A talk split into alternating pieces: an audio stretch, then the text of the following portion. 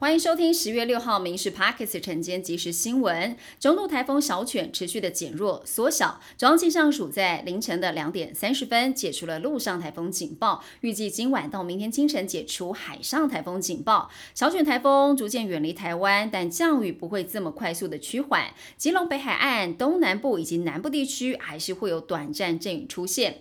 行政院主计总处公布了九月物价指数，休闲娱乐推升需求，娱乐服务价格再加上中秋节因素跟台风的关系，蔬菜、水果、肉类还有油料费等等价格上涨，九月通膨率达到了百分之二点九三，创下了八个月以来的新高。尽管米、面粉、猪肉、鸡肉还有鸡蛋，实际上重要民生物资年增率百分之三点五七，已经有趋缓的状况。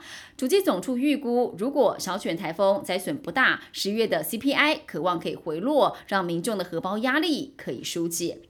疫后国境开放近一年，今年截至八月，台日观光逆差已经超过五倍了。尽管外界认为主因是日本旅客不出国，加上日币贬值，但专家指出，相较于日本旅客来台恢复到疫情前的五成，日本旅客到韩国、东南亚都已经超过八成了。这也是仅国内应该要检讨日本旅客不来的原因，要经营新的旅游意向品牌，否则即便再过一年，也恢复不到疫情前的水准。一名拥有我国身份证、嫁来台湾二十几年的中国配偶，近期回中国探视的时候，疑似因为参加了小英之友会，遭到中国政府的逮捕，下落不明。海基会并未证实，也强调没有接获当事人或家属的求助，会持续的观察。如果接到家属的陈情，就会尽力提供必要协助。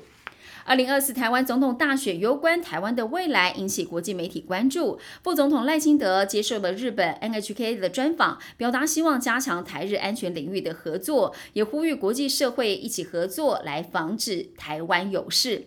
副总统也清楚表明，不接受台湾是中国一部分的说法。彭博社点名了四家台厂帮华为相关厂商来盖厂，引发各界关注。经济部已经启动调查，还请业者说明，如果业务内容。跟当初核准的不同，最高是可以开发两千五百万。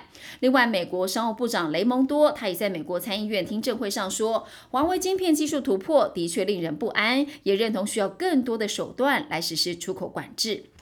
杭州亚运台湾代表队靠着滑轮溜冰速度过桩项目包办了两金两铜。全级女子五十七公斤级好手林玉婷，她也一举摘金，单日进上三金一银三铜。棒球队力退中国队，率先闯进了金牌战。目前台湾队累积了十五金、十五银、二十三铜。艺人李千娜跟黄尚和去年因为在电影当中演出情侣产生了火花，两人当时都大方认爱。现在传出了好消息，小两口选在十月五号这天在粉砖 Po 文秀出了婚戒，宣布结婚，说小犬台风来抢婚是他们的最佳见证人，也表示台北正常上班上课太开心了，因为还好户政事务所有开。诺贝尔文学奖得主出炉，是六十四岁的挪威作家福斯，他擅长写小说跟。剧本。那么得知获奖的时候，他正在乡下开车。他也说，纯粹只是想要写作来谋生，没有想过自己会得奖，感到非常的荣幸。今后他会继续的写下去。美股消息，投资人观望可能影响美国利率决策的非农就业数据，美股开低走低，四大指数全面收黑，不过跌幅不大。道琼中场小跌了九点，几乎是以平盘作收，收在三万三千一百一十九点。标普五百收低百分之零点一三，高科技的纳斯达克也小跌了百分之零点一二，倍半指数跌幅最高百分之零点五二。以上新闻由民事宣布制作，感谢您收听。更多新闻内容锁定下午五点半，美食 Parks 晚间。即时新闻。